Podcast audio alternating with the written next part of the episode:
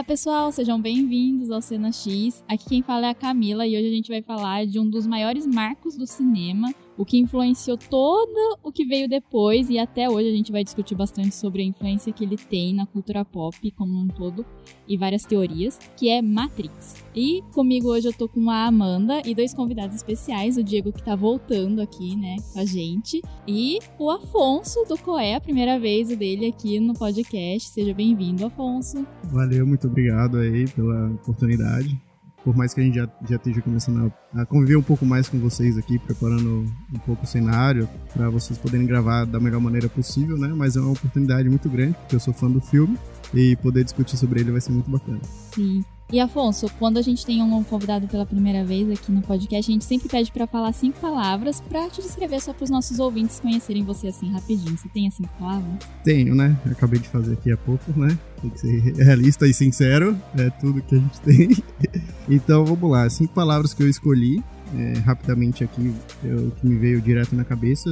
É, a primeira que eu acho que marca muito a minha trajetória. É, a primeira é compaixão, a segunda é evidência. Eu levo essas duas primeiras premissas aí para minha vida é, no que se diz questão altruísmo e, sim, e ciência, né? Então eu levo essas duas questões aí. A terceira palavra é filosofia.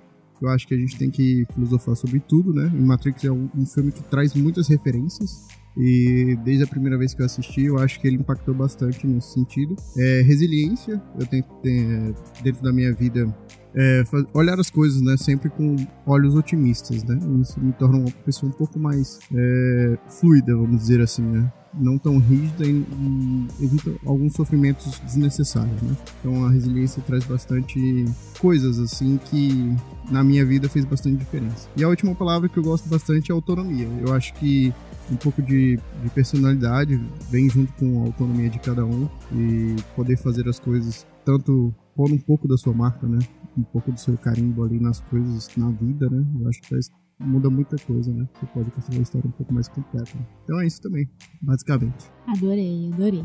E você, Amanda, como que tá o episódio de hoje? Eu tô bem empolgada também, eu gosto muito de Matrix. E foi muito bom pra reassistir já se preparando né, agora pra estreia do quarto filme. E eu quero saber muito também das reflexões de vocês, né? Porque esse filme gera muita reflexão, né? Bem interessante. E até foi legal assistir porque fazia muito tempo que eu não pegava pra reassistir a trilogia. Então quero ver o que vai ser essa conversa. E você, Di? Olá, eu sou o Diego do Eita Play o Extra Pop. Estou aqui mais uma vez, muito obrigado. Estou ansiosíssimo, como já te disse. É... E Matrix é um filme que mudou muita coisa, né? Então é sempre bom falar sobre esses filmes e trazer de volta aí. E agora com a volta do 4, conversar um pouquinho sobre a trilogia original, né? Estou bem ansioso. Sim, sim. Acho que vai render bastante hoje, né?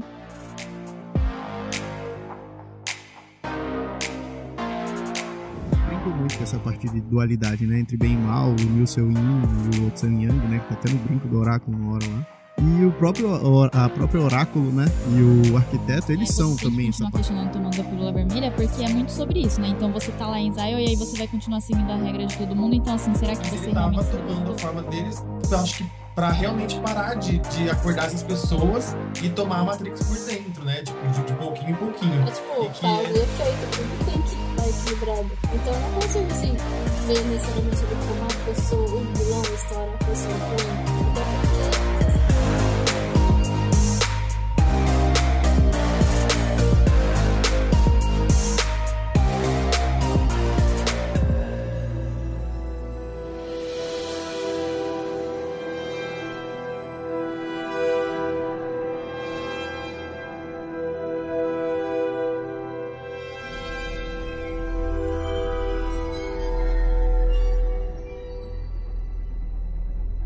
Contexto. O ano é 1999 e estreia no cinema um filme que fala sobre um programador de computador, Thomas Anderson, que ele está tendo algumas visões estranhas, não está entendendo o que está acontecendo, começa a receber mensagens no seu computador, até que ele conhece Morpheus e Trinity e eles falam: Parabéns, o que você está vivendo não é a vida real, é uma simulação. A gente vai te levar para a vida real. O que você está vivendo é a Matrix. E assim, hoje, talvez a gente conversando, é, depois de mais de 20 anos do lançamento, a gente consegue entender esse primeiro filme, mas eu acho sempre interessante voltar para ver as pessoas que estavam lá, né, que conseguiram ver, porque assim, a nossa geração, a gente não viu Matrix no cinema, né, a gente foi ver depois. Mas se você conversa com quem viu no cinema, todo mundo fala: gostei muito do filme saí sem entender nada.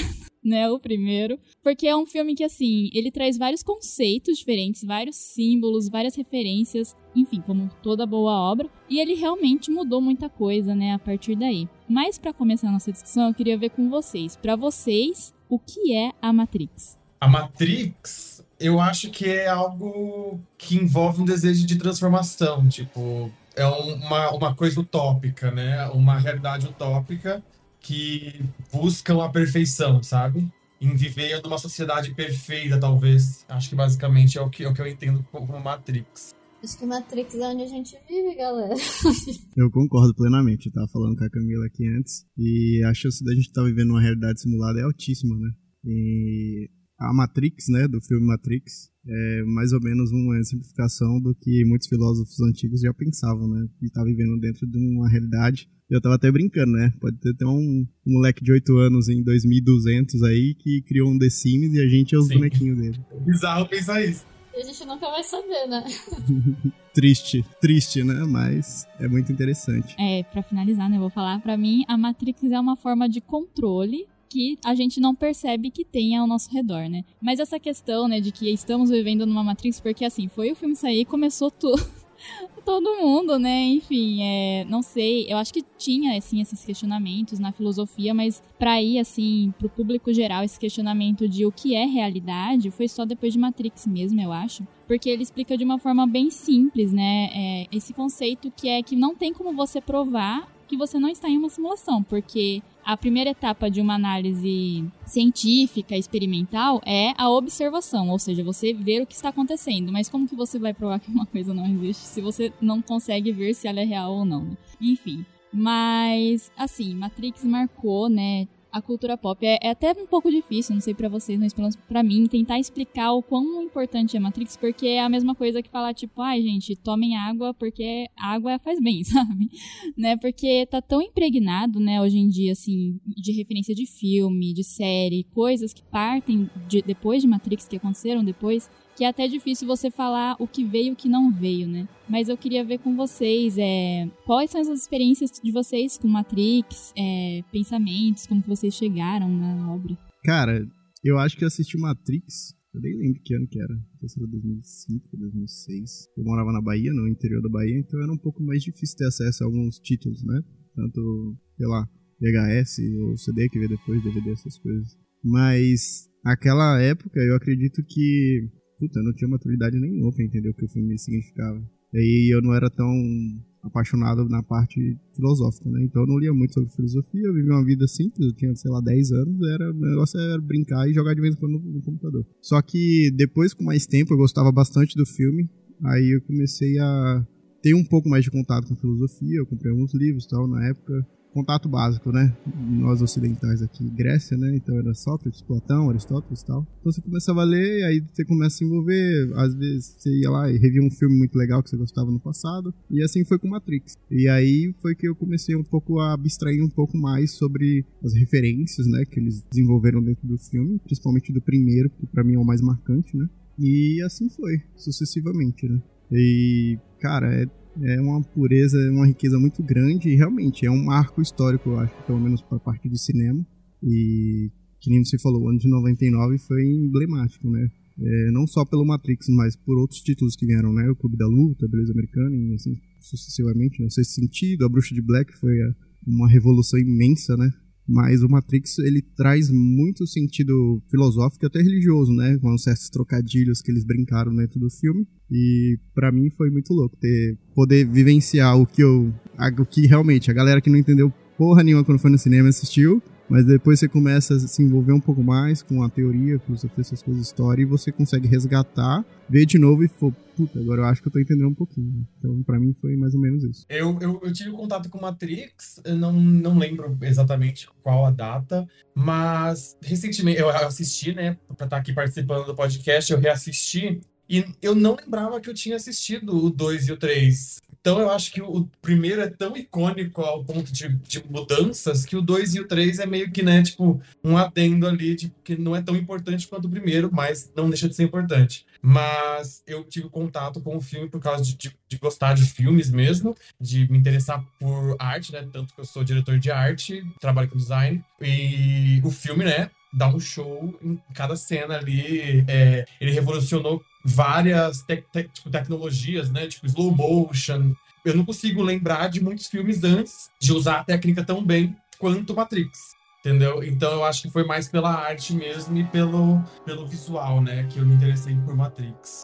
E recentemente eu assisti, igual eu falei, e eu li coisas que eu não tinha, tipo, não percebi. Que na época a Lana e a Lily ainda eram homens, né? Elas, elas não, não tinham tra transicionado ainda. E eu vi uma recente é, entrevista que. É, é, recente não, né? Eu, eu vi recentemente uma entrevista antiga da Lily falando que o filme é sobre a transição delas. Uma boa parte. E eu achei muito interessante isso. Então, cada vez que você vai assistindo novas.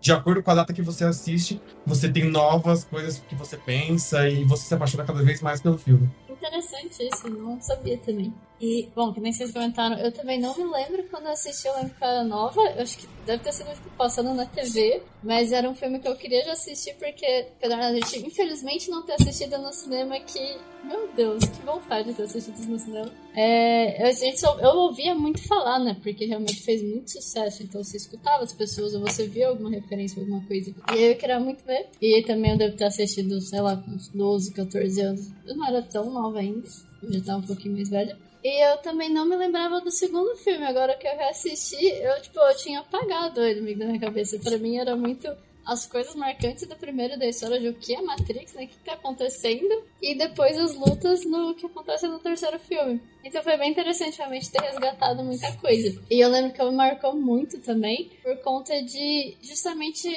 as reflexões que te fazem é, assistindo o filme. Porque realmente a gente nasce, cresce, você escuta várias coisas que você toma como se fossem verdade absoluta, como se tudo que você tá vendo é real. Só que quem garante? Ninguém garante, porque não tem como garantir. Então eu lembro que quando eu assisti eu fiquei muito assim, sabe aquele momento mind blow de, meu Deus, a gente pode estar tá vivendo realmente na Matrix e a gente nunca vai saber. E podem, tipo, existir várias Matrix por aí, vários universos alternativos, realidades alternativas, e assim, e aí, quem será que a gente é nessas outras realidades? Então eu lembro que me marcou muito, eu fiquei assim, nossa, de cara e são, esses são assuntos que eu gosto de pesquisar, então Matrix foi algo que me marcou muito. E realmente foi muito bom ter reassistido tudo, ainda mais assim na sequência, porque eu vejo que agora, né, depois de muitas décadas, né, depois de ter assistido pela primeira vez, como realmente a gente liga mais pontos e como a gente muda também a nossa visão. Sobre, eu tinha uma visão de algumas coisas que eu lembrava do filme, mas agora outras fazem mais sentido e algumas assim foram meio que atualizadas mesmo. E eu quero saber o que, que vai dar nesse próximo filme também, porque tem muita coisa pra.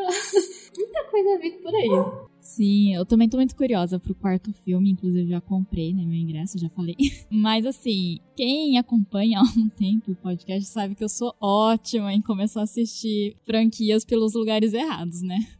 Então, o meu primeiro contato com Matrix foi pelo terceiro filme, porque tinha o Walmart aqui na nossa cidade, né? E tinha a, seção de eletrônicos. E tinha sempre a TV passando, assim, o lançamento de DVD deles, assim, sabe? Alguma coisa assim. E aí eu sempre ficava lá parada, tipo, uau, olha esse filme.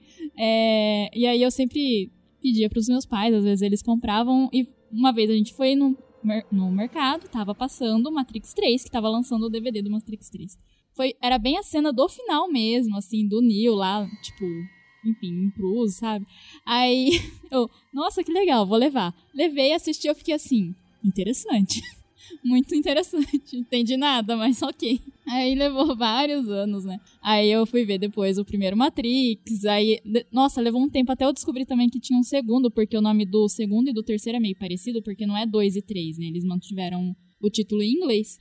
Aí fui ver e tal, mas mesmo só tendo visto o terceiro, eu já era um filme favorito para mim, sabe? Porque eu achava incrível tudo que tava acontecendo, todos os conceitos que eu tava vendo lá. E aí quando eu fui ver mesmo o primeiro, assim, foi só aumentando o meu amor e, e realmente, assim, eu acho que é um filme que quanto mais você revisita, né, e quanto mais o tempo passa, hum, parece que ele vai ficando mais atual. né? É meio assustador, se você para pra pensar. Mas parece que cada vez ele vai ficando mais atual. Mas é, isso é muito verdade, o que o Diego falou, né? Da questão das tecnologias, né? Porque, é, não sei se vocês já viram, eu vi uma vez um documentário sobre a produção de Matrix.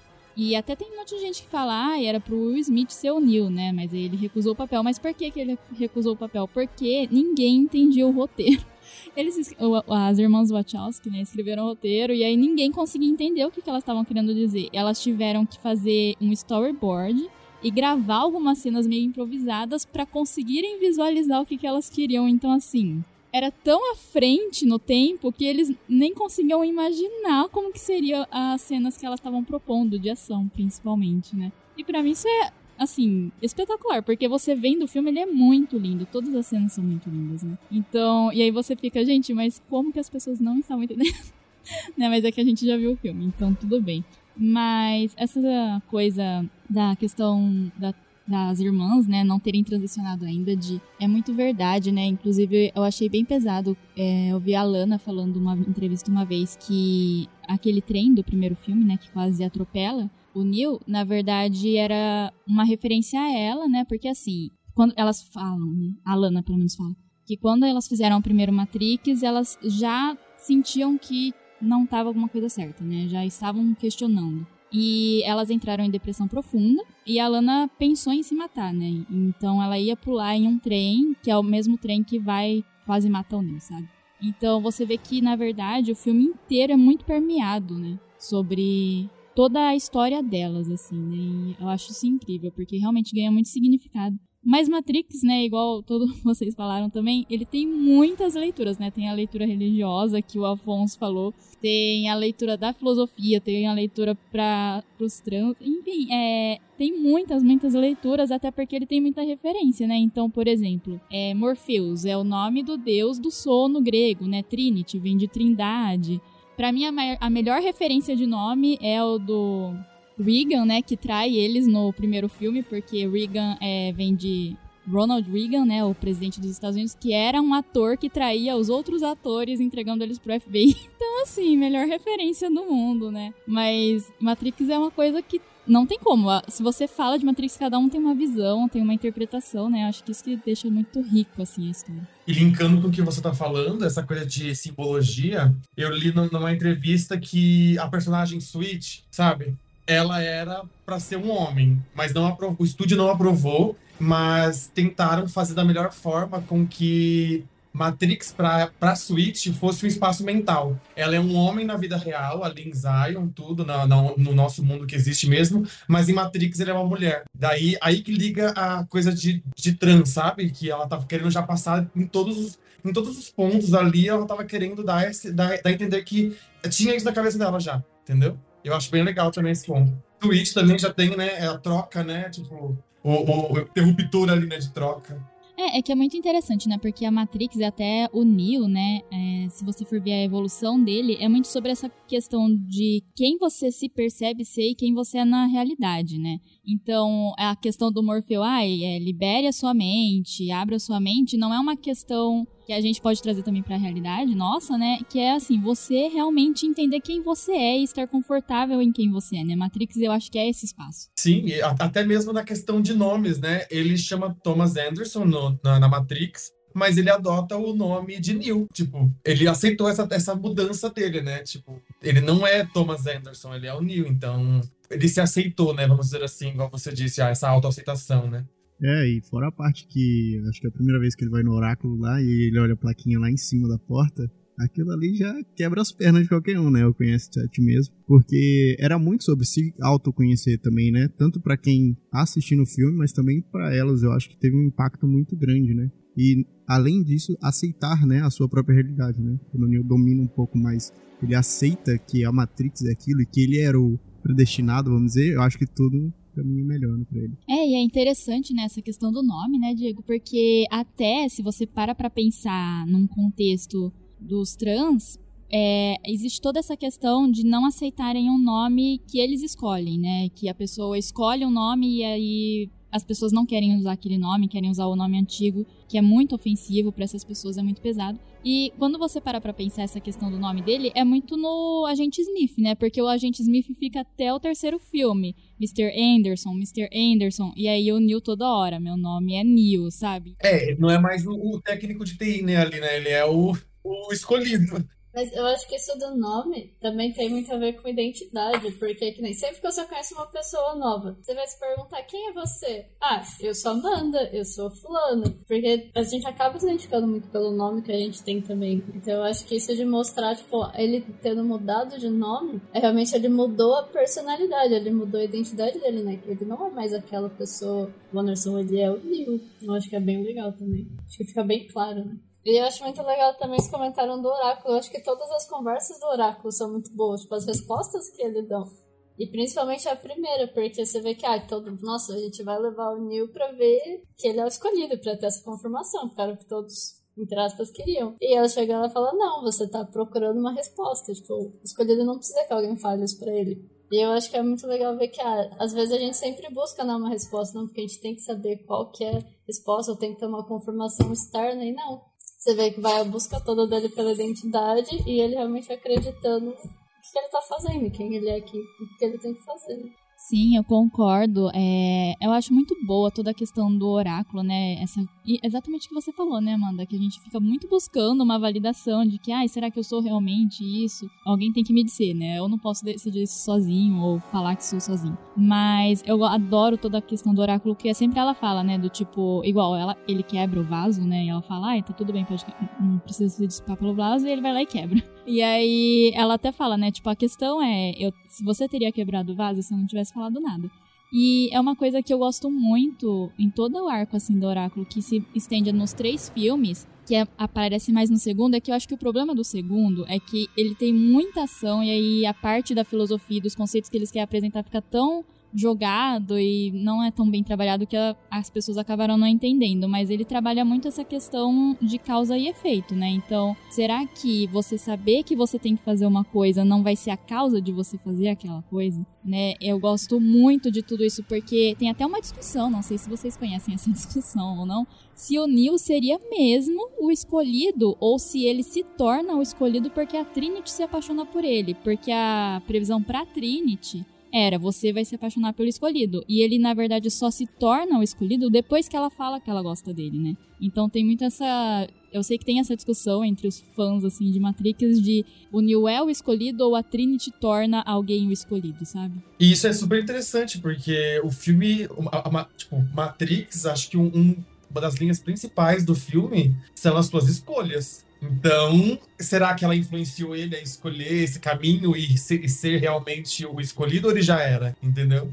É bem interessante isso mesmo. É, o oráculo pesa nele também, com relação a isso, né? Você só passa a ser o escolhido a partir de que você tome as suas próprias escolhas. Então, desde que você aprenda a tomar as, suas, as próprias escolhas e, a, tipo, aceitar o que elas vão dar para você, aí beleza, aí você tá pronto para ser o que você quer ser, né? Cara, e nessa época que saiu o filme também, né, tinha muita discussão com relação à tecnologia, porque ainda era muito recente a parte de computadores, né? E tava surgindo ali a banda larga no comecinho, né? A internet ainda era muito limitada para para o Estado, né, e para militares e alguns acadêmicos um pouco mais beneficiados das grandes universidades americanas. E tinha a famosa teoria do bug do milênio, né, que ninguém ia saber se 99 ia virar 00 depois. Era uma certa discussão também que traz na Matrix, né, sobre quão dessas partes tecnológicas realmente estão avançadas o suficiente para, sei lá, impactar direto na vida real e se elas realmente você está preparado, o negócio está desenvolvendo e se desenvolver demais, será que isso daí vai dominar o mundo? E eles tinham uma certa preocupação, né? E, e hoje a gente vê o Facebook tentando criar o um metaverso, o tanto que avançou e o medo que isso fica, né, no ar. Eu falei isso pra Camila esses dias, eu tava assistindo o primeiro, daí eu já mandei pra ela, eu tô com medo do metaverso, eu falei para ela. E é exatamente isso. A, a internet naquela época, em 99, era bem jovem, né? Tipo, ainda é muito jovem, mas ela estava encaminhando. E aí eu fico com um questionamento: será, tipo, que, como o filme, o, o filme trata tanto de escolhas, o que a gente tá vivendo hoje, será que a gente escolheu ou as coisas foram ditadas já, sabe? Tipo, os filmes da época, igual Matrix, já ditou que a gente teria um avanço muito tecnológico, sabe? É, daí eu fico fazendo esse paralelo com as nossas escolhas e o que os filmes e as, as séries e as coisas da época traziam pra gente levar esse direcionamento, né? Será que a tecnologia iria mesmo se desenvolver a esse ponto? Ou por causa desse filme, por causa de Matrix, vamos colocar mais pontual, a tecnologia seguiu esse rumo, tipo, de desenvolver, tipo, muito forte. Não, isso é verdade, né? Porque a gente pode ver, assim, o quanto filmes impactam, assim, a produção de coisas, né? Até hoje estão tentando fazer o Sabre de Luz do Star Wars, e aí conseguiram fazer um feixe, né, que seria mais ou menos. Então, eu não duvido que tenha se influenciado, porque na época que o filme saiu, inteligência artificial era uma coisa muito abstrata, muito assim, sei lá, para jogar xadrez, sabe? Então, e ainda muito primitivo muito devagar tava indo, né? Depois de Matrix, teve um boom, né? E aí, assim, aí entra nas questões de assim, cê, gente, vocês assistiram Matrix? Né? Dá vontade de perguntar para algumas pessoas. Porque aí você vai ver notícia, eu tento até não ver muito, mas aí também não sei se vocês já viram, mas teve a IBM produziu duas inteligências artificiais que era para estudar a linguagem. E aí esqueceram de falar para essas inteligências artificiais que era para falar em uma linguagem que as pessoas entendessem, dos humanos. Eles desenvolveram uma linguagem delas lá e ninguém sabia o que elas estavam falando, entendeu? E se não me engano, foram essas que foram desligadas, não foi? Foi, foram desligadas porque eles não sabiam o que elas estavam falando, eles não conseguiam codificar o que, que elas estavam falando, ou seja, gente, vocês assistiram Matrix? Presta atenção.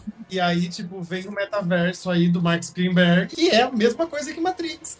Exato, e para quem, tipo, assistiu Black Mirror, né? E a gente vê que essas coisas estão se tornando cada vez mais reais, né? Ou virtuais, né? E aí que eu fico, tipo, que é, e é nesse momento que eu jogo esse questionamento. A gente tá trilhando esse caminho mesmo? Ou foi por conta de, dessas pontualidades que a gente tá seguindo isso? Tipo, a gente quer ver uma Matrix querem criar essa Matrix ou ela já seria criada, entendeu? Tipo, já que essa, essa coisa de tecnologia, de metaverso já seria super desenvolvida no futuro ou não? A gente está criando ela porque existiu numa ficção, entendeu?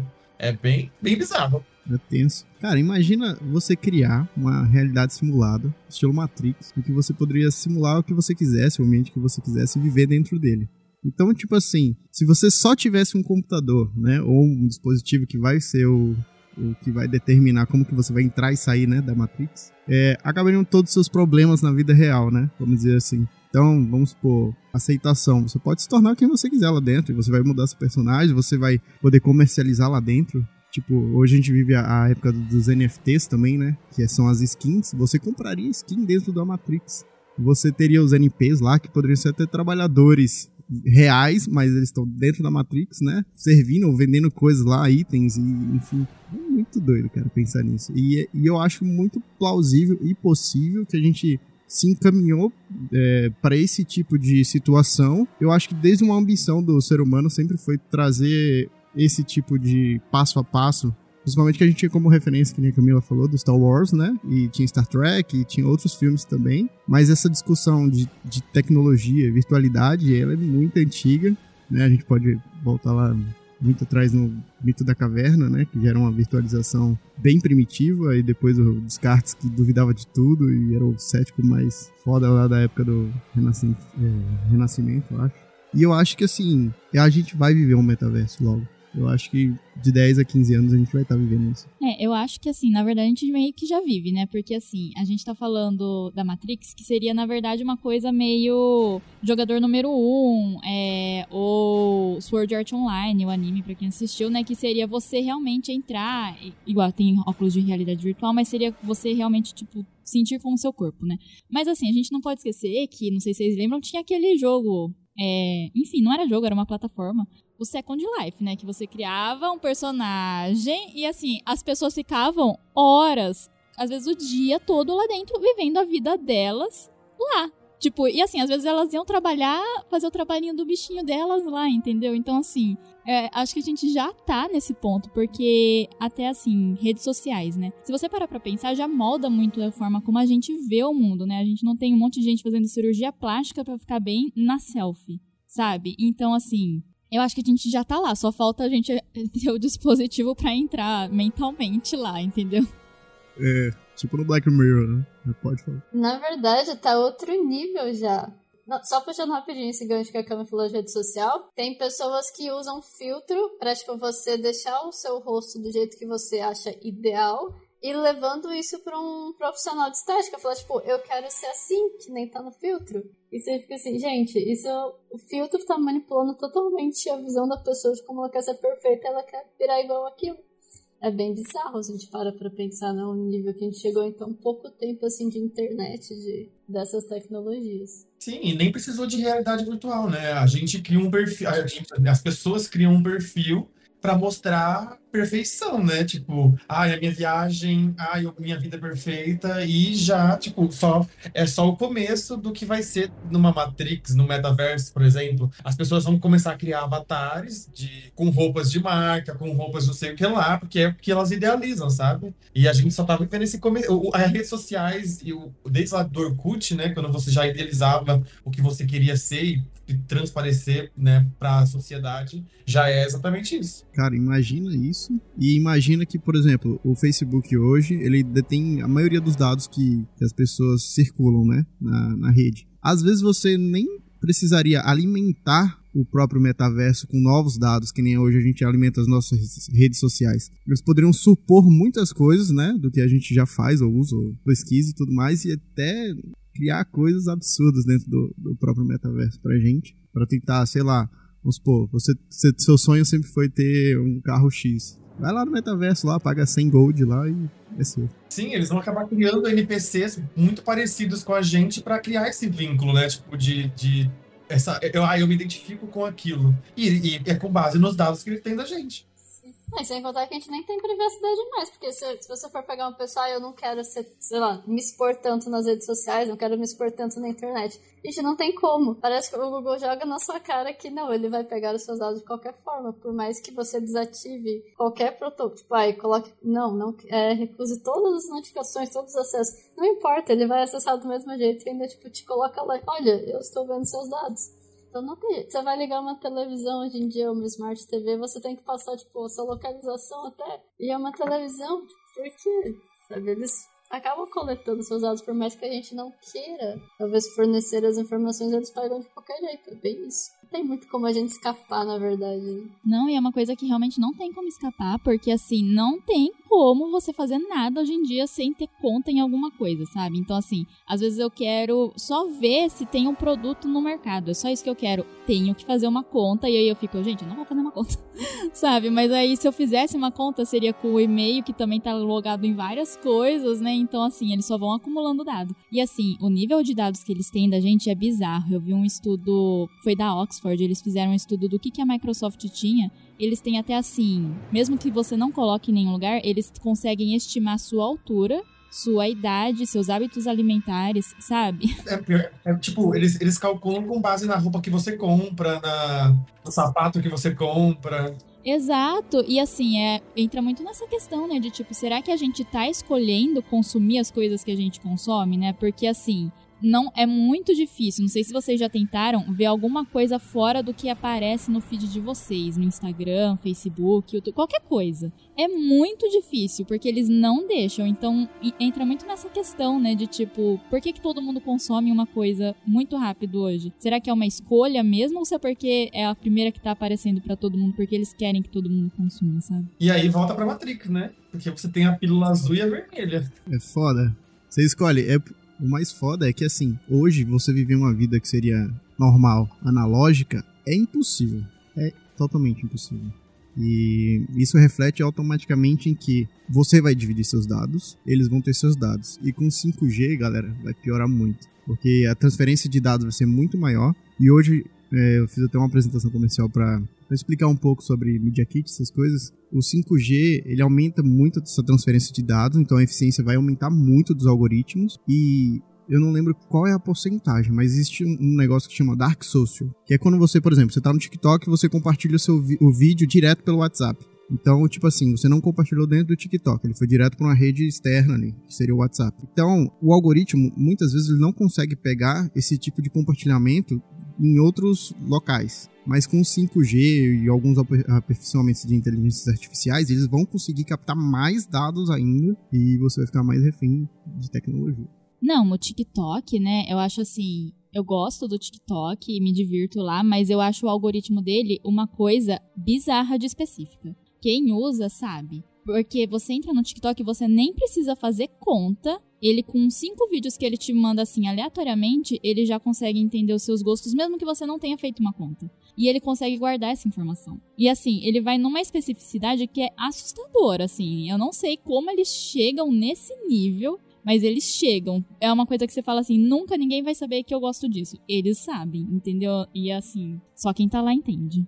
E é, e é legal, tipo, será que, que esse, esses algoritmos a gente não pode correlacionar com o oráculo de Matrix? Totalmente, o arquiteto e o oráculo, né? Eu acho que a pergunta né, que o Diego fez, eu acho que é muito um sistema que se autoalimenta, sabe? E exatamente tipo a Matrix. Às vezes a gente toma decisões porque a gente acha que a gente quer mas no fundo a gente cresceu né, tipo, nesse meio. Então a gente pode ter sido já influenciado desde pequeno a ter uma ideia e querer, tipo, por exemplo, consumir esse produto, enfim, e esse produto ser lançado porque as pessoas querem. E aí liga muito com tecnologia, tipo, pelo menos eu lembro quando eu era criança, a gente assistia o que? Tinha os Jetsons que falava de. Se não me engano, ainda os Jetsons eram em 2000 e pouquinho, nem tá tão perto de quando, do ano que a gente tá agora. Tinha De Volta pro Futuro, tinha vários filmes assim mais futuristas que Falava, gente, mochila jato, várias coisas que, nossa, um dia será que a gente vai conseguir fazer? Será que não vai? E assim, realmente, quem começou a. Quem foi a primeira pessoa que pensou nisso, sabe? Porque aparecem muitos filmes diferentes e muitas, assim, fontes diferentes.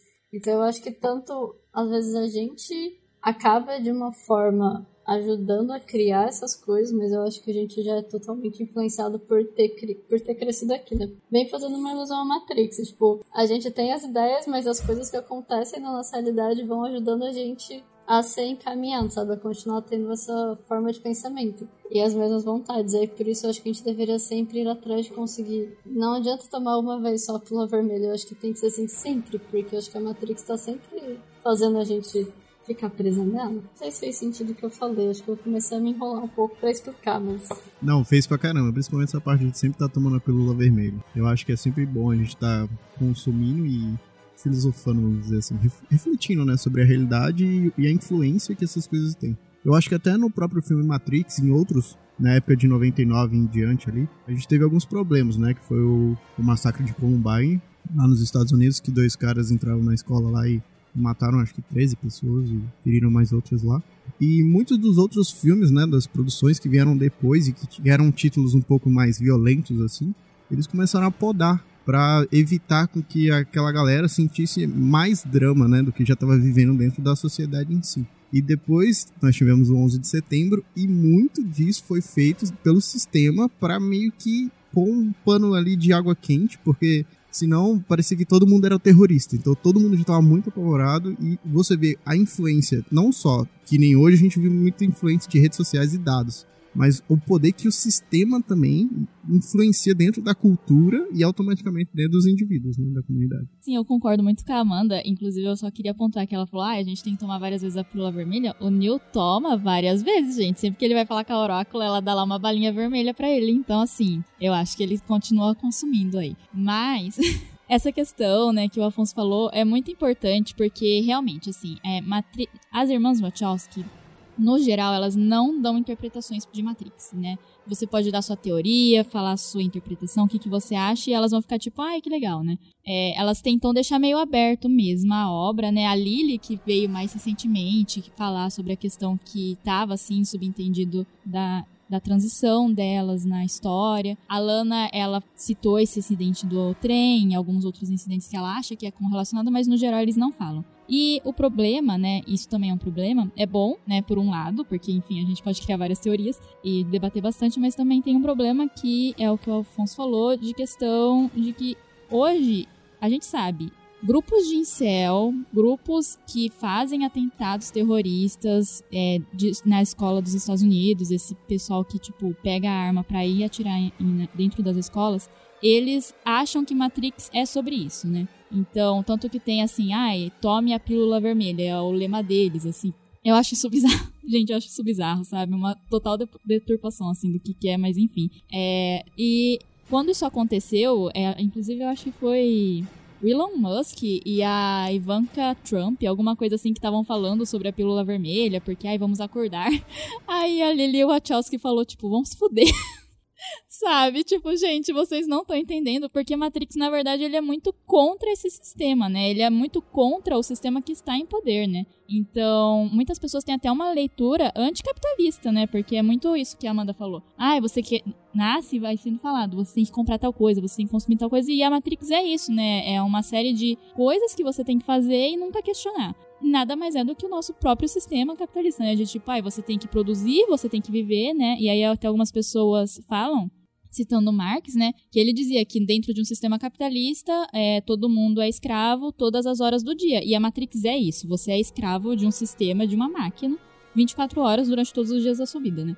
Então, é, ai, não sei, eu fico pirando assim com as coisas da Matrix, mas eu acho bizarro eles terem levado realmente para esse lado do de pegar a Matrix com inspiração para isso, sabe? Porque é bom saber ler texto, sabe, gente? Interpretação de texto é importante. Sim, é, o, o Matrix foi o primeiro grande sucesso, né, a, a, retratar a tecnologia como uma utopia feita para controlar a realidade, para deixar todo mundo alienado. Mas isso é uma coisa que, eu, apesar de né, essas pessoas terem uma interpretação errada, a gente for ver, eu acho interessante você pensar o, como o mesmo filme, ou como assim, às vezes um assunto simples, muda totalmente o, a interpretação de acordo com a pessoa que tá vendo, que tá consumindo essas informações. E acho que quanto mais assim, profundo fundo, vai, digamos, quanto mais coisa você realmente tem que pensar sobre o assunto, tipo Matrix, é, mais divergentes podem ser as opiniões, ou mais assim, distorcidas, na verdade, elas podem ser. Então acho que até foi um exemplo legal que a Camila deu. Cara, é, é um pouco sobre isso também, eu concordo plenamente. E, e a gente vê que nem nos outros filmes dessa época também, 99 ali, 98, tinha muita coisa que criticava duramente o sistema, tanto capitalista, né, a parte econômica, quanto o próprio sistema de governo, né, que é a democracia. Porque os filmes, eles criticavam brutalmente o trabalho em escritório enclausurado, que é o que o Thomas Anderson fazia e ficava puto da vida. Ele nem gostava de fazer aquilo. O que ele gostava é de ficar hackeando lá, né? Fazendo. mandando umas mensagens, ou vendo uns, uns programas específicos, né, pra hacker. E os outros filmes, que nem Beleza Americana, esses outros, eles criticavam duramente também essa postura, né? De, pô, trabalhar no escritório, no quadradinho, cara, é totalmente fora do, do normal. Isso daqui nunca vai trazer felicidade para você.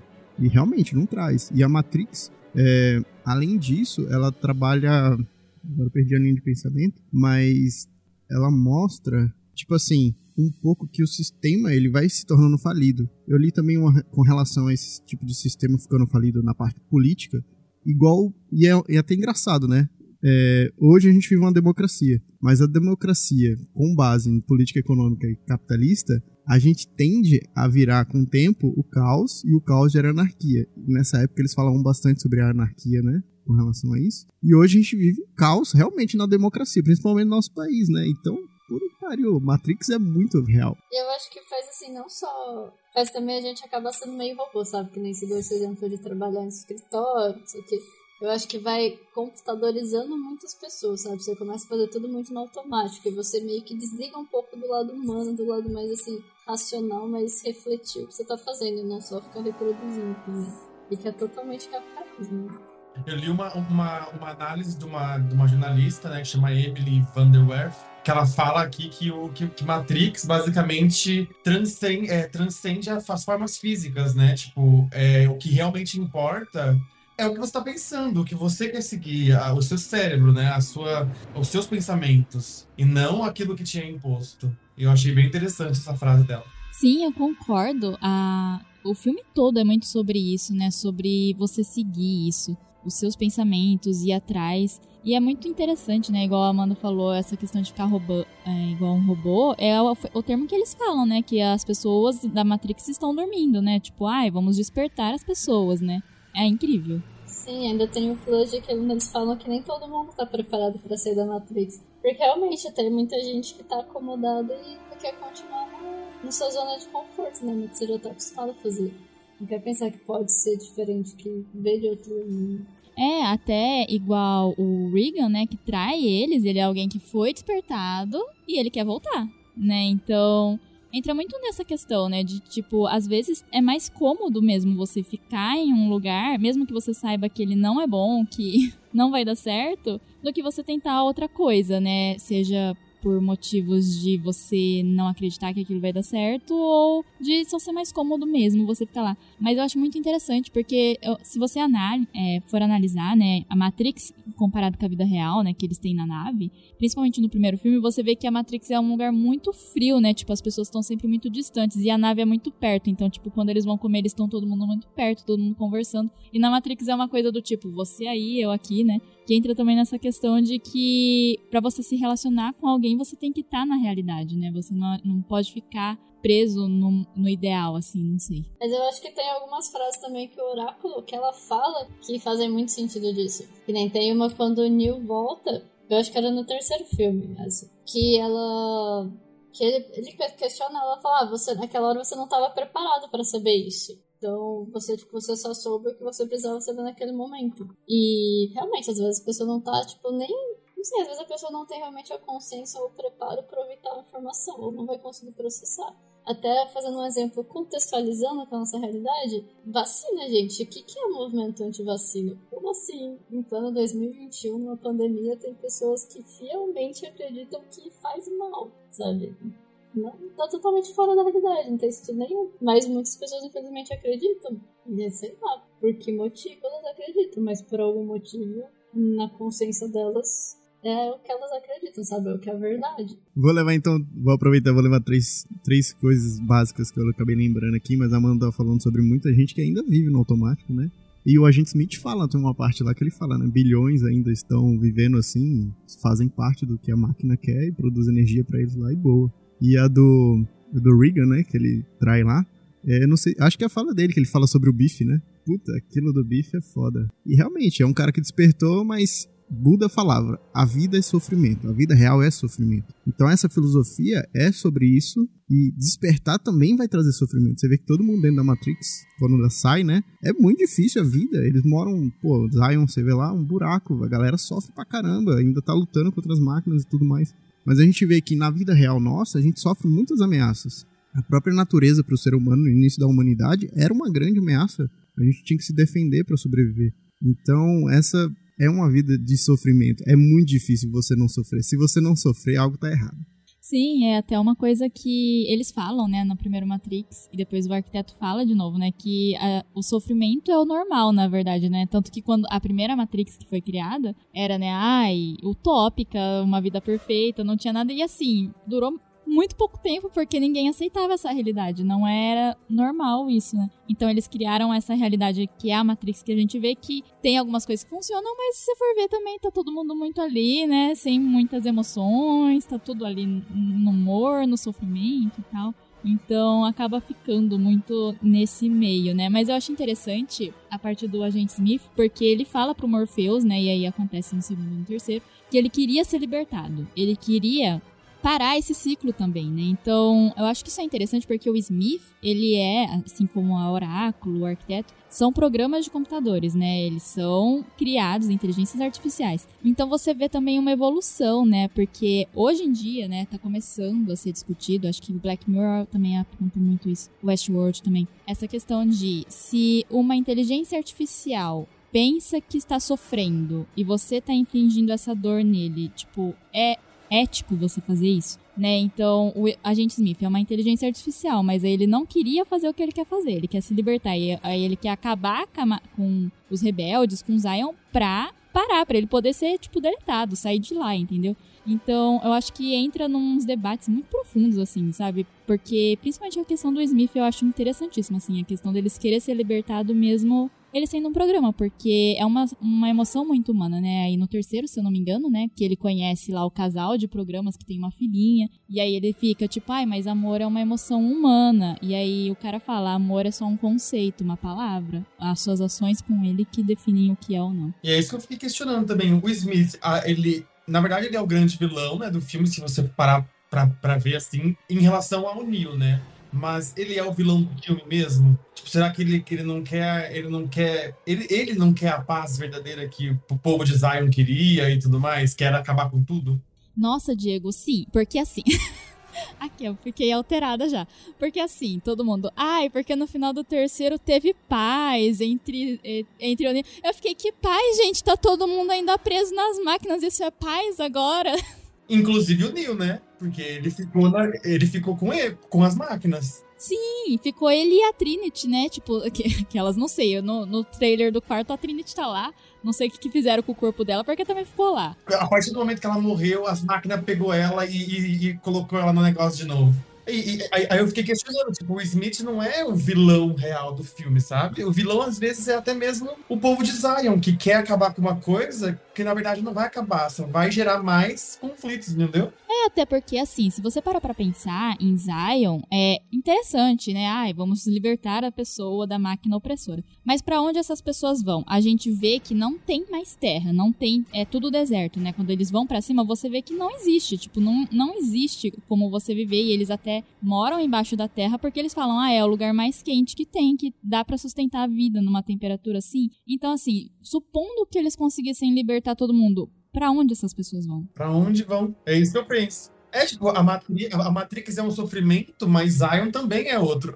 tipo, é tão difícil quanto, sabe? Eu, particularmente, não acho que ele é um vilão. Até porque tem uma hora que, a, que o Oráculo fala com o Neil, né? Que o, Smith, na verdade, ele é o equilíbrio do Neil, ele é o, o contrário. E eu acho que justamente, tipo, se você for ver tudo na vida, no universo, na Matrix, universo, realidades paralelas, whatever que seja, buscam o equilíbrio. É tipo, causa e efeito, tudo tem que estar tá equilibrado. Então eu não consigo, assim, ver necessariamente ele como a pessoa, o vilão da história, a pessoa ruim. Até porque, se você for, já começa na parte de filosofia também, se for ver o que é ser bom, o que é ser mal. Tipo, ninguém é sempre a mesma coisa, você sempre oscila, né? Isso faz parte de ser humano, de ser uma máquina também, provavelmente. Então eu acho que, não sei, eu não consigo ver aí ele é o vilão e o Neil é o bonzinho. Eu acho que os dois, tipo, tem os dois lados, sabe? Sim, o Smith, ele é um personagem muito complicado, né? E com muitas camadas, eu acho. Mas eu, é muito isso, né? Se você for ver, ele meio que tava quebrando a Matrix por dentro, né? Uma coisa que, assim, eles não conseguiam fazer, ele tava fazendo, tanto que a máquina aceita parar o ataque a Zion. E ajudar o Neil lá na luta com o Smith, porque ela viu, tipo, não, realmente, vai dar ruim aqui, né, gente? É, mas eu acho que assim. Isso que você falou, Amanda, é muito interessante a questão do equilíbrio, porque me veio muito na mente que no começo do segundo, eles falam que eles nunca despertaram tantas pessoas quanto naquele momento. Então, será que realmente, tipo, o Smith não ressurgiu como uma forma de parar o Neil para eles pararem de despertar tantas pessoas que talvez fosse quebrar esse sistema, não apenas esse sistema da Matrix, mas o sistema de Zion, talvez? Não sei, pensei nisso agora. Eu acho totalmente plausível. Sim, né? E, e, o, e, o, Smith era como se fosse um vírusinho ali, né? Tipo, ele foi clonando todo mundo que tava na Matrix as pessoas continuavam vivendo lá, na, lá no, no mundo real, né? Na, na, na no casulinho lá, mas ele estava tomando a forma deles, acho que para realmente parar de, de acordar essas pessoas e tomar a Matrix por dentro, né? Tipo, de, de pouquinho em pouquinho. E que é exatamente isso que vai acontecer, porque ele volta, né? O, o, Smith, o Smith volta, porque no trailer a gente vê que ele grita Mr. Anderson igual ele gritou nos outros filmes. E será que ele não ficou lá com um arquivinho dentro da Matrix? Depois da, da batalha final ali do 3, né? Gente, ele pode ser um vírus que brota também. Vai saber. É, o arquivo fonte sempre fica, né, no final das contas. Mas, cara, eles brincam muito com essa parte de dualidade, né, entre bem e mal, o Neil seu Yin e o outro seu Yang, né, que tá tendo um brinco do oráculo uma hora lá. E o próprio a própria oráculo, né, e o arquiteto, eles são também essa parte de dualidade. Eles fazem o equilíbrio da Matrix, né? Para que nem favoreça muito e nem desfavoreça muito, né? Mas cara, eu eu gosto muito do agente Smith. Eu acho que ele é o caminho que guia, o, que orienta o Neil a chegar no ponto em que chegou. E sem o Smith, o Neil não, não teria conseguido negociar com as máquinas, né? No final do 3. E tudo teria ido por água abaixo. Sim, eu também gosto muito do Agente Smith. Eu. Assim, eu. Ele tem essa participação que a gente tá falando, né? Meio de dualidade e tal, a partir do segundo e do terceiro, né? Que são considerados os mais fracos, né? Mas eu acho que é muito igual, já falei, porque tem muito tem muita cena de ação. E são muito longas, e aí acaba não desenvolvendo todas as outras coisas que eles querem desenvolver, né? De filosofia, desses conceitos, né? Acaba ficando perdido. E eu tenho um pouco de dó do Smith, porque ele acaba virando um pouco. Principalmente, acho que no segundo, essa coisa que parece sem motivação, sabe? Ele só tá indo atrás do Neil e aí, tipo, ai, ah, eu vou te derrotar. Se eu não consigo sozinho, eu vou me clonar. E aí tem aquela montagem horrível, gente. É triste essa cena. É a briga de quinta série no segundo e no terceiro, né? Ah, eu quero te pegar, ah, isso, na saída eu pego você e tudo mais. Sim, eu, eu, acho, eu acho que o 2 e o 3 deixa de ser o, o filme político e social pra ser filme de herói o Neil vai ser um herói. Não que o filme de, não que o filme de herói seja ruim, óbvio. Não, mas ele vira, ele vira muito um Deus Ex Machina, né? Inclusive, eu acho que o grande problema do, do segundo, principalmente, que é quando tem muita batalha na Matrix, é que você vê que eles resolveriam a briga assim, em dois segundos com o Neil, na verdade. Não precisava ter alongado a cena igual, tipo, tem essa cena que eu falei do Smith. Mas assim, no final ele resolve sair voando. Então ele, assim, podia ter feito isso desde o começo. Aí tem a outra cena lá da perseguição na rodoviária, que ah, é legal, a Trinity na moto, gosto da Trinity na moto e tal. Mas assim, a resolução é, o Neil aparece voando e pega eles, tipo, então podia ter acontecido antes, sabe, gente? A gente não precisava ter acompanhado, assim, 10, 15 minutos de cena de ação, sabe? Eu acho que o 2 e o 3, as duas horas e pouco de duração desses dois filmes, reduziria muito, muito, muito, muito se cortassem algumas cenas que não são assim necessárias para uma trama, sabe? Uma festa Zion, uma luta que tem uma conclusão muito óbvia, sabe? Tipo, o filme seria reduzido muito ali. E eu acho que no 2 e no 3 o roteiro chega a pecar um pouquinho nessa questão que o que um não faz, né? O um passa assim, ó, tipo, você assiste e você, passou duas horas e pouco e você assistiu o filme inteirinho sem nem reclamar. Já o 2 e o 3 é aquela coisa maçante, sabe? Que você vai. Eu preciso assistir porque eu tenho que ver a conclusão.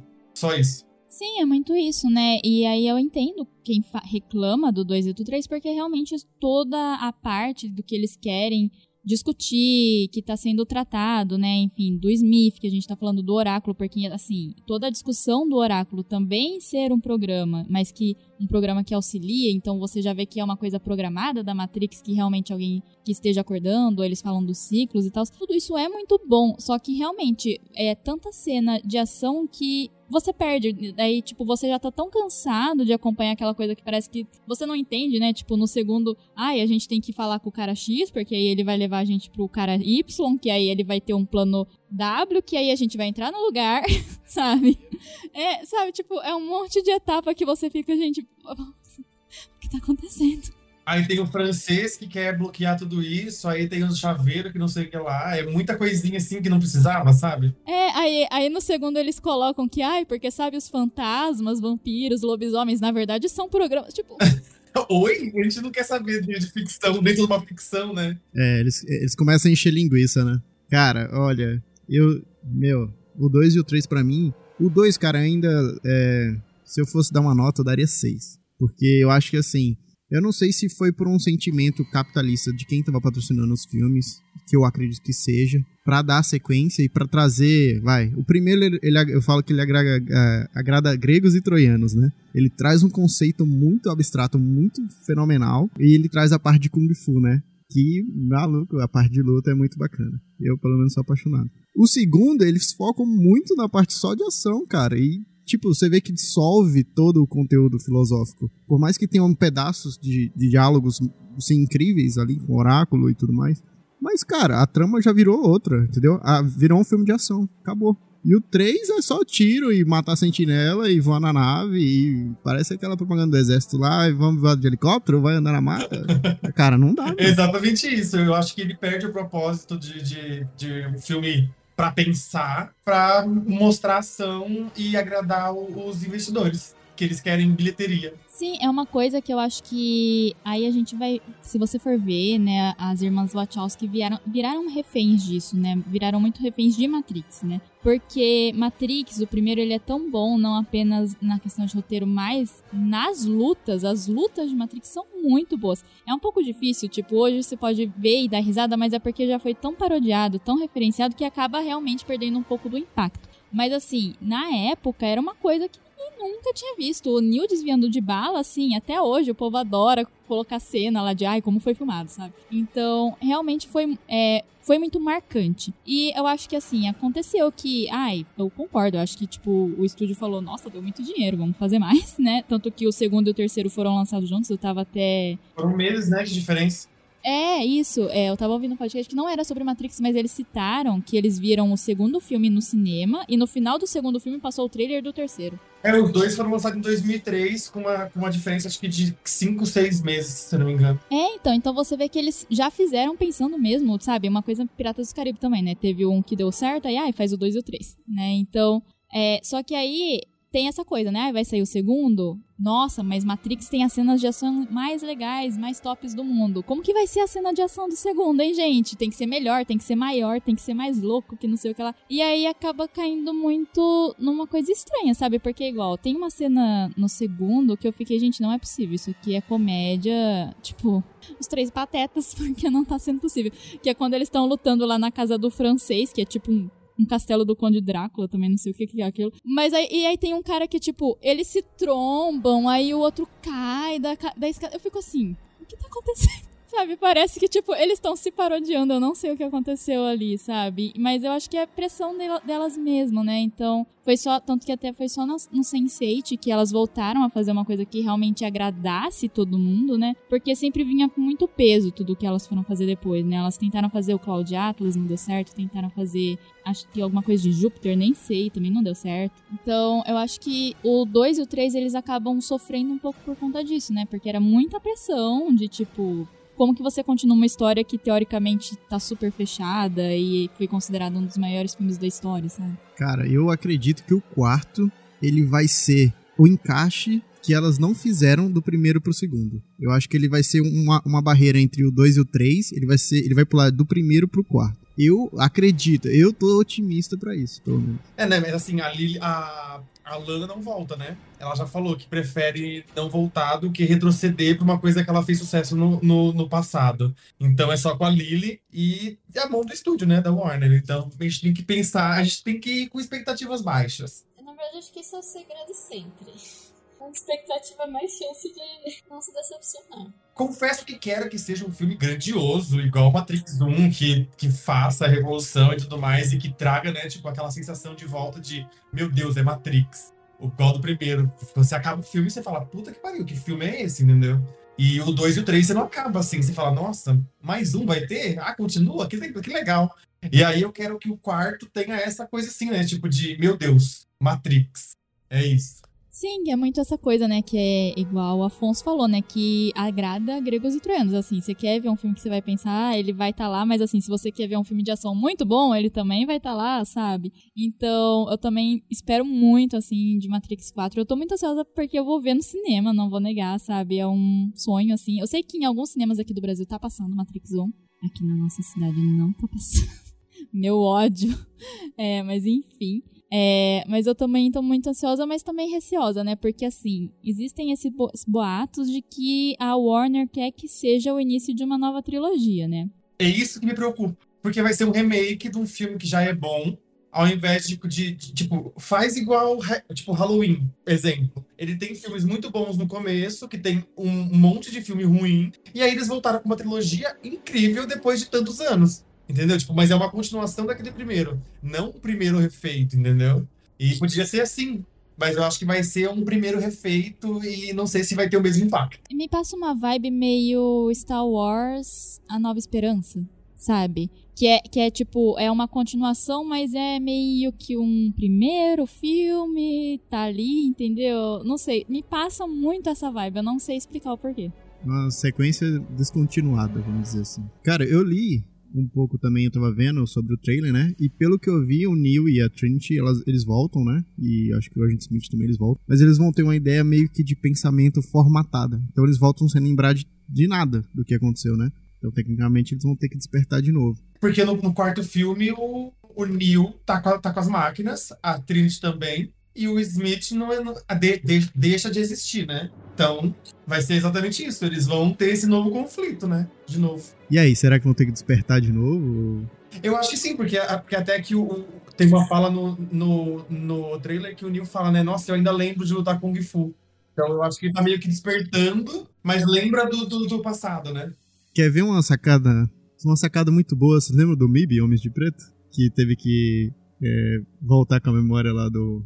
Esqueci o nome do outro personagem, que não era o Smith, né? Era o outro lá, o branquelão. O outro era Agente K, né? Acho. Então eles têm uma possibilidade de poder fazer isso também, né? De resgatar, ou talvez fazer um backup no que foi o Neil. Sei lá, o Morpheus chega e fala, ó, vamos fazer um backup agora do, do que você viveu. Tava salvo lá em alguma parte específica das máquinas. A gente salvou aqui em Zion na sua cabeça. É, tipo assim, as memórias, né? É, até a questão do Morpheus tá muito assim. Falaram que o ator não vai voltar, e o ator falou, ai, tô muito magoado que não sei o que. Mas eu acho que vai, gente. Você tem uma esperança, você tem uma esperança.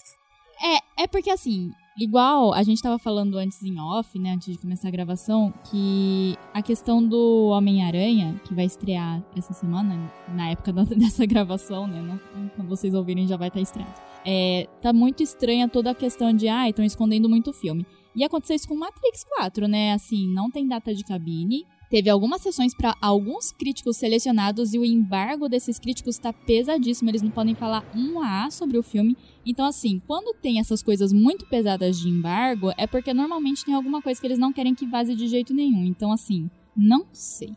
Eu suspeito que o Morpheus vai voltar assim, como a gente conhece ele. Que vai ter o Yaya, né? Adoro o Yaya, inclusive, tô ansiosa pra ver ele no papel do Morpheus. Mas eu acho que o ator volta de alguma forma. Não sei. Mas isso é uma teoria minha. Mas essa questão da, do cérebro formatado que o Afonso falou, eu acho interessante porque eu lem me lembro, né? Não sei se vocês já viram ou pesquisaram sobre como era o roteiro original de Matrix. Que na verdade.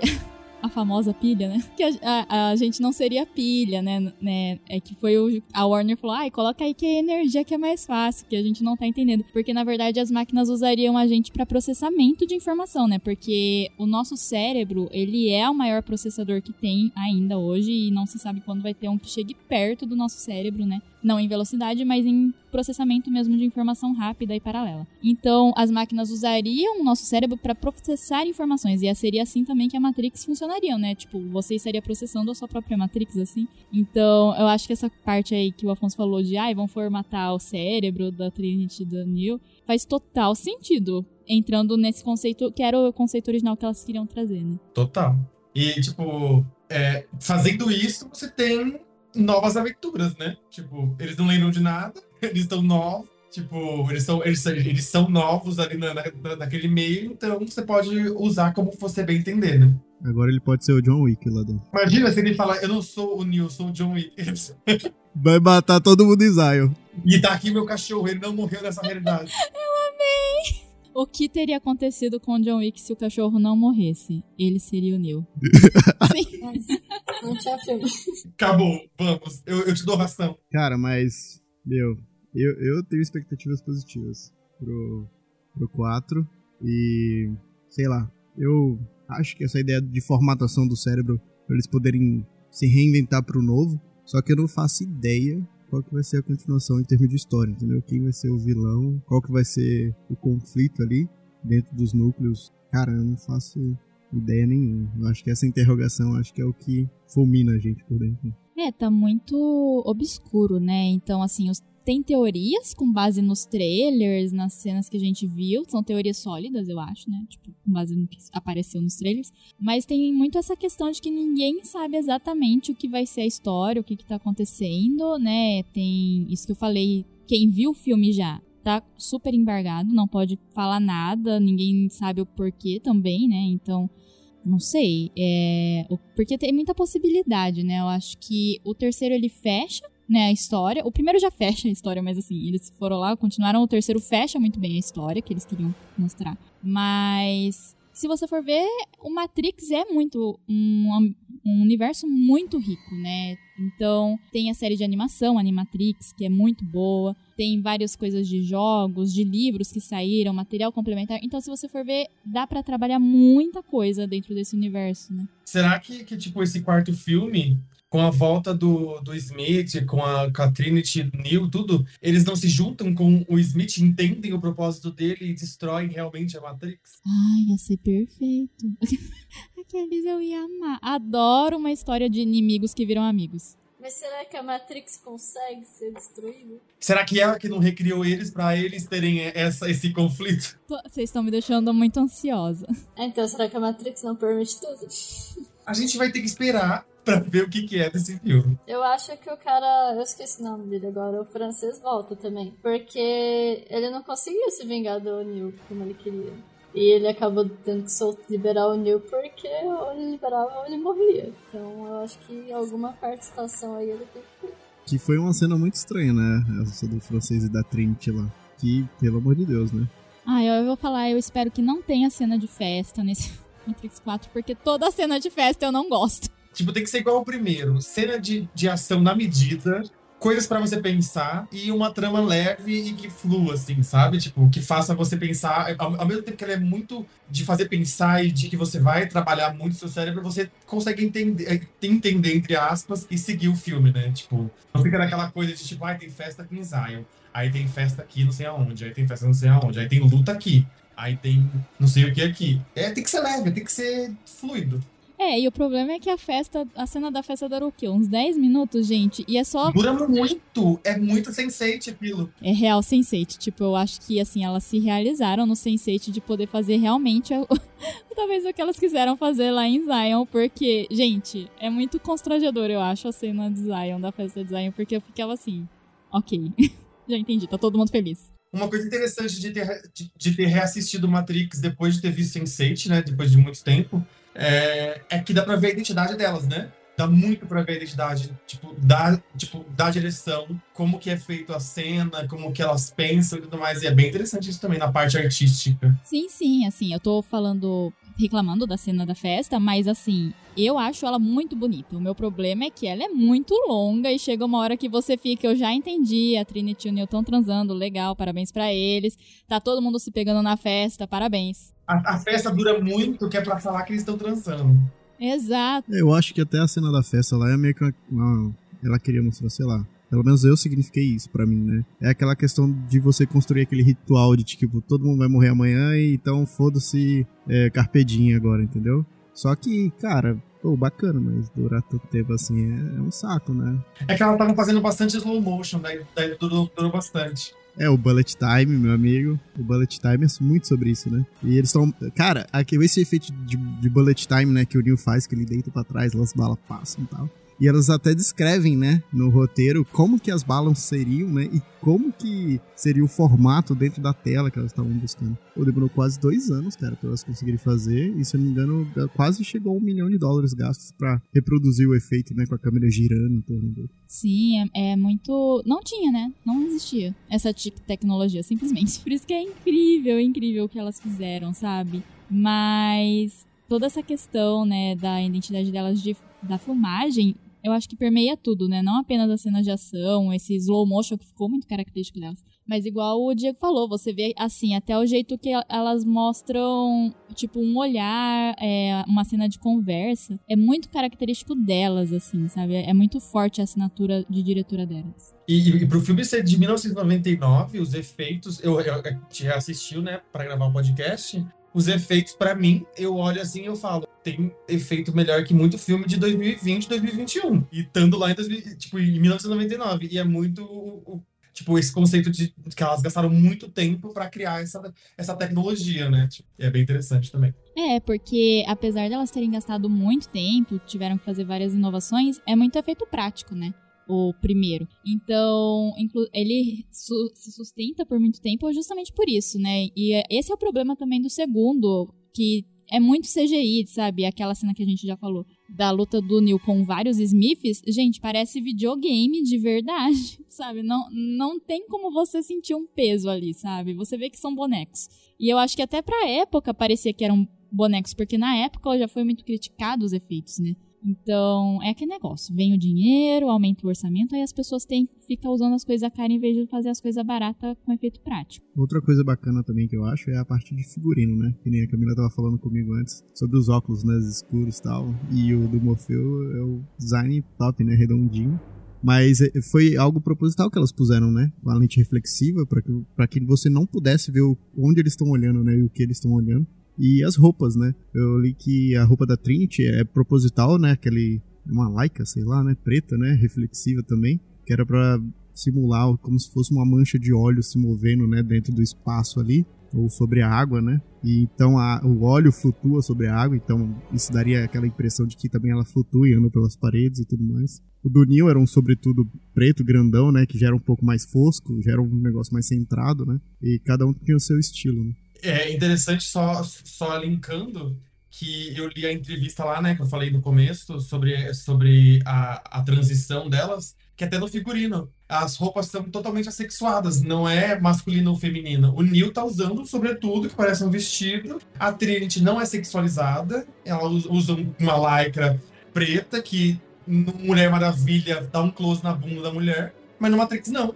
Então ela também mostra esse ponto que também lá no, no, no, no passado, quando elas estavam pensando, o figurino também foi pensado nisso, né? nessa questão de, de transexualidade e tudo mais, de, de assexual e você pode ser o que você quiser. Nossa, e é muito interessante você falar isso, Diego, porque é uma coisa que eu reparei reassistindo, né? Que é uma coisa assim, a gente já falou várias vezes, elas, no momento que fizeram os três Matrix, ainda não tinham transicionado, mas você vê que elas têm um olhar muito diferente. Então, realmente, assim, a Trinity, se você for ver a roupa dela, é muito similar a uma roupa tipo mulher gato, né? Só que ela não é em nenhum momento sexualizada. Apesar da roupa ser extremamente colada no corpo dela, não tem nenhuma cena em que o foco é o corpo dela. Então você vê que desde o início, talvez elas já realmente tivessem, talvez pelas questões delas, um olhar diferente sobre o corpo feminino e sobre como ia representar isso, né? E realmente todas as roupas, tanto deles quando eles vão pra Matrix, né, plugam, quanto deles em Zion são totalmente assexuais, né?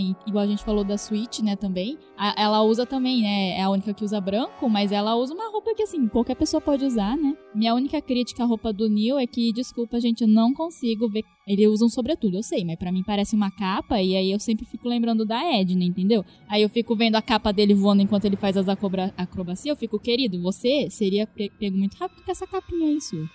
o ventilador pega fácil, a turbina. E como que, que, que, luta com aquela saia, gente? Não, porque ele faz os movimentos, tem uma hora que ele dá uma, umas cambalhotas que a, o sobretudo real vai assim, tipo, junto com a perna. É muito grande, gente, parece uma capa mesmo. Cara, outro, outro ponto específico com relação ao que a gente tá falando dos figurinos, esses tipos de ângulos que eles pegam e não sexualizam a pessoa, a gente pode ver a importância que isso tem em trazer a, o foco pro filme.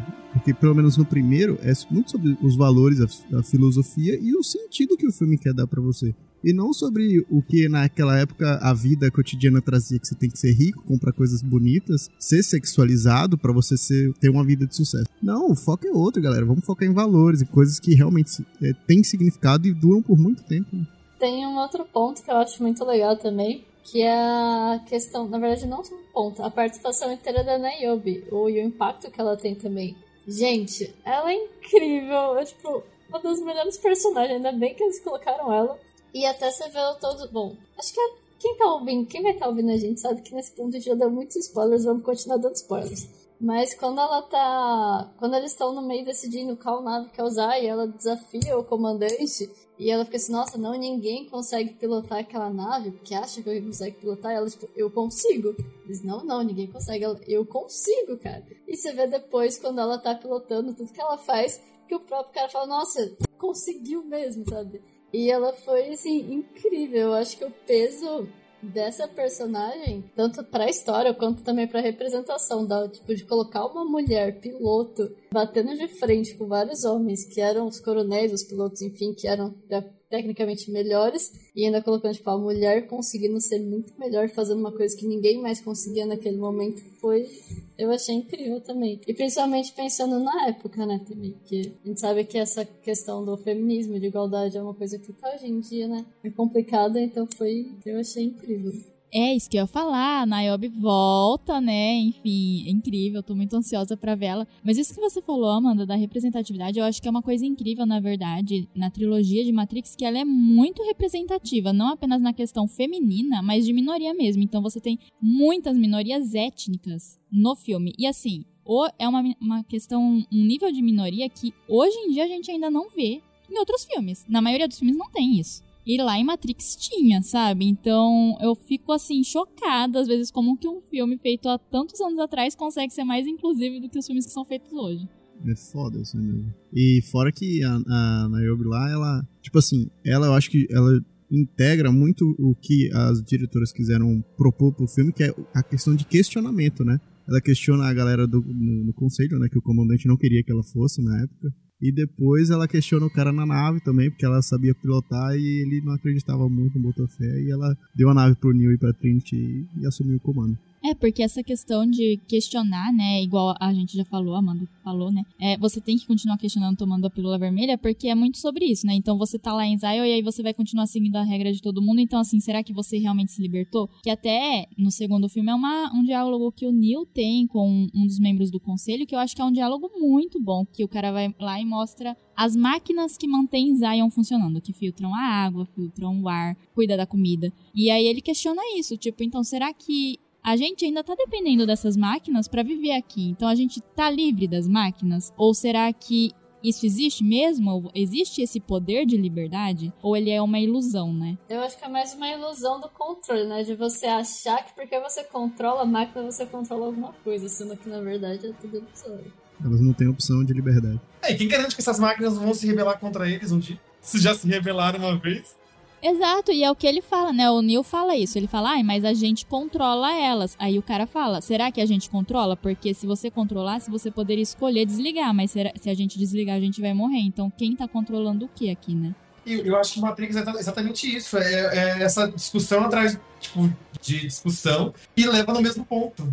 Tipo, você pode ser totalmente liberto ou não? Sim, você pode. Acredite, com certeza, acredite. Apesar que eu trouxe um livro aqui hoje que eu vou dar um briefing aqui para vocês, mas sinto muito, gente, é crise existencial na veia. Vou falar só é rapidinho. É, tem um livro que chama O Gênio Egoísta, né? Que é de Richard Dawkins, o, o escritor, né? Que fez. E ele é darwinista no último. Então, como a gente está falando de realidade simulada, achei muito importante fazer um coachzinho aqui para deixar essa ideia aqui para vocês pensarem depois. Ele tipo assim, ele é muito adepto da teoria evolucionista e o pessoal fala que ele é até mais do que o próprio Darwin. Então você vê como o cara é fissurado, né? E ele não é biólogo, né? Ele é zootecnista.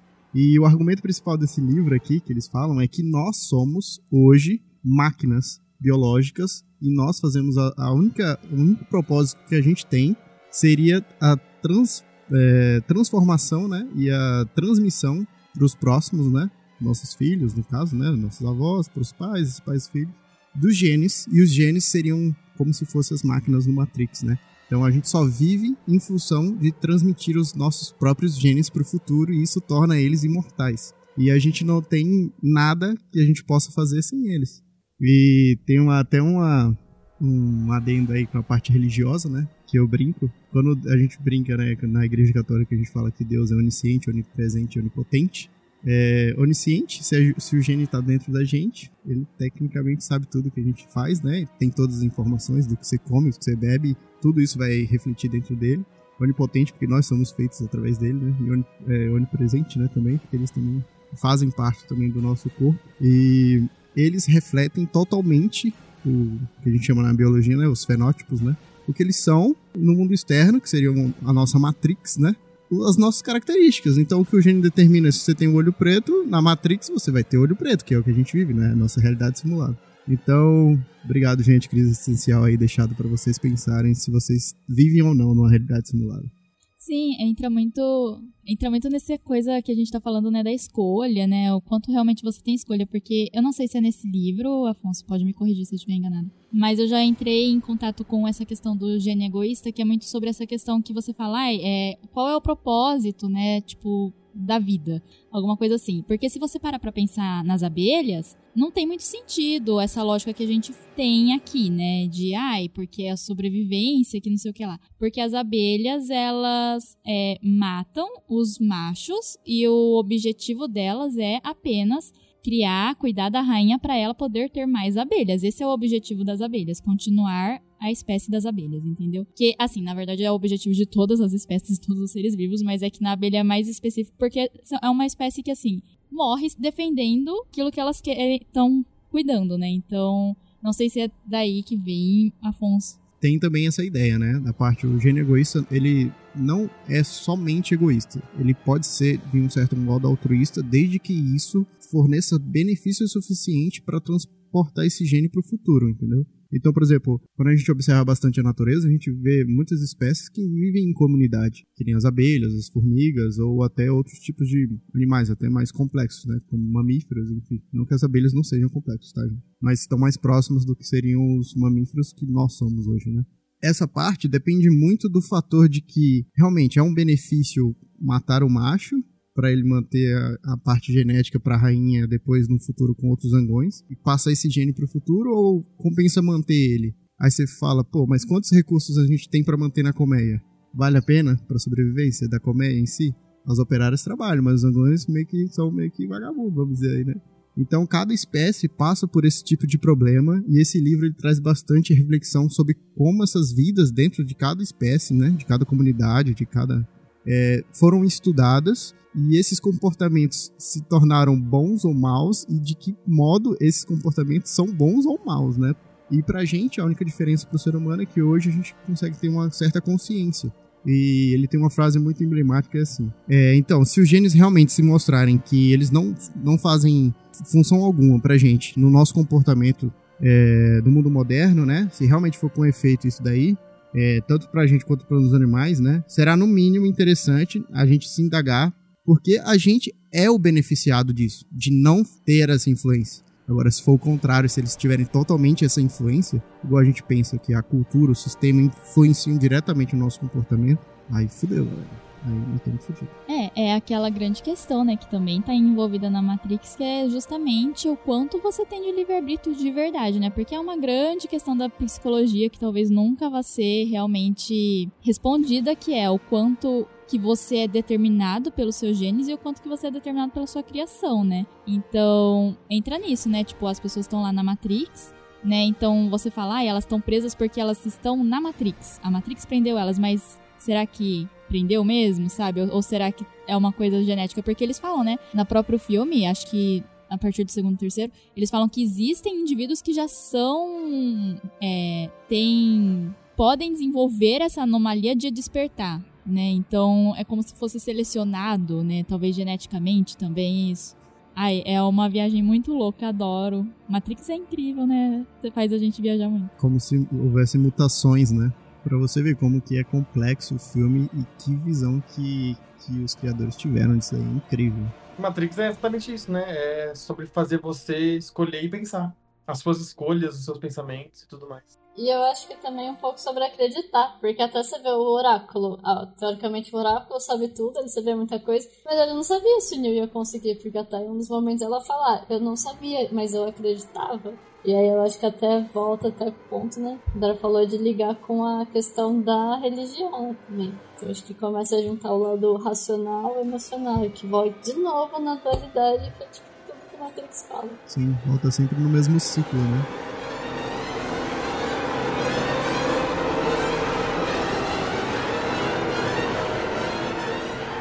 Bom, pessoal, esse foi o nosso episódio sobre Matrix. A gente espera que vocês tenham gostado. A gente falou sobre várias coisas, vários questionamentos. Como pede, Matrix tem que fazer isso, senão a gente não estaria falando de Matrix, né, gente? Então, foi um episódio que eu gostei muito de gravar. Eu espero que vocês também tenham gostado de escutar. Queria agradecer de novo o Afonso e o Diego estarem aqui, né? O Afonso do Coé Podcast. Vão lá conhecer e também é o estúdio que a gente está gravando hoje, o estúdio deles. E o Diego tem os dois perfis dele, o Extra Pop e o Ada Play, e também um canal no YouTube. Sou o Diego Durante. Então vão lá conferir que ele também faz vídeos incríveis. Amanda também tá sempre aqui, nossa integrante do Cena X, né? Me acompanhando. Hoje o Matheus não estava, gente, como vocês perceberam. Vão cobrar ele, ele não viu o segundo nem o terceiro, cobrem. É. então, muito obrigada e até mais. Tchau, tchau. Sim, queria de novo agradecer ao Afonso e Diego, que foram muito gostoso conversar com vocês. Deram várias reflexões interessantes, gostei muito desse episódio. E agradecer também o pessoal que está ouvindo a gente e os outros fãs de Matrix também. Vem conversar com a gente nas redes sociais, fala o que, vocês acham, o que vocês estão esperando pro filme. E é isso. Muito obrigada, pessoal. Queria agradecer também a todos vocês e pela oportunidade de estar participando aqui no episódio do Cena X. Muito incrível e para deixar um convite pro Diego, quando você precisar aí, ó, vem aqui no Qual é Podcast, vem fazer parte do, de um episódio, assim, de novo, como convidado do Cena X. Vai ser muito bem-vindo e tudo de bom para vocês todos aí. Muito obrigado. A aceito o convite e vou cobrar, como eu já falei pra Camis. Sim. e é sempre um prazer estar aqui no Cena X, é a minha segunda participação, mas já é, já é um prazerzaço e quero voltar mais vezes. E posso deixar que eu vou aí visitar o estúdio, vou conhecer o estúdio e participar com vocês. Sim, bem sim. A gente também adora conversar com você, Diego. A gente sempre viaja muito né, nas nossas conversas, é incrível, mas eu acho que sempre fica muito bom.